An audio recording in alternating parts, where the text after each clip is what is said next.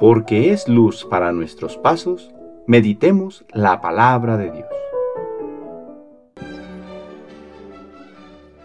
De la carta del apóstol Santiago, capítulo 5, versículos del 9 al 12. Hermanos míos, no murmuren los unos de los otros, para que en el día del juicio no sean condenados. Miren que el juez ya está a la puerta. Tomen como ejemplo de paciencia en el sufrimiento a los profetas, los cuales hablaron en nombre del Señor. Llamamos dichoso a los que supieron soportar el sufrimiento.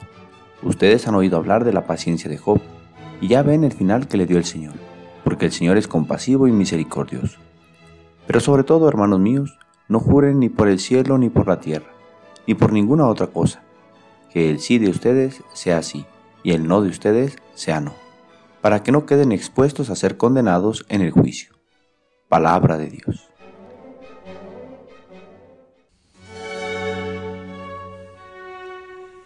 Viernes de la séptima semana del tiempo ordinario.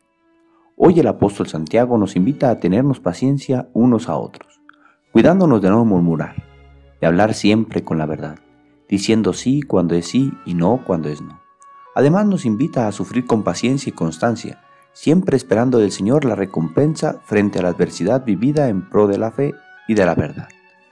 Nos pone como ejemplo de paciencia a los profetas, y especialmente a Job, que después de una serie de infortunios pudo recibir la recompensa que viene de Dios para aquellos que le son leales. ¿Qué es lo contrario a lo que nos propone el apóstol Santiago? Vivir murmurando, quejándonos de todo y de todos, mintiendo para sacar ventaja de cada situación, sin esperanza y mucho menos con constancia porque el sufrimiento en su vida no es animado por la fe en Dios que nos sostiene ante la adversidad. Para quien no conoce a Jesús, la cruz no tiene valor y el sufrimiento está carente de todo sentido. En cambio, para quien sigue a Cristo, sabe que sus esfuerzos tendrán su merecido y por ello, aunque el signo de la cruz le acompaña, él sigue caminando. Hoy celebramos a uno de los santos mártires mexicanos más conocidos, Santo Toribio Romo. Nació en Santana de Guadalupe, perteneciente a la parroquia de Jalostotlán, Jalisco, el 16 de abril de 1900. Fue vicario con funciones de párroco en Tequila, Jalisco, sacerdote de corazón sensible y de oración asiduo, apasionado de la Eucaristía. Pidió muchas veces, Señor, no me dejes ni un día de mi vida sin decir la misa, sin abrazarte en la comunión.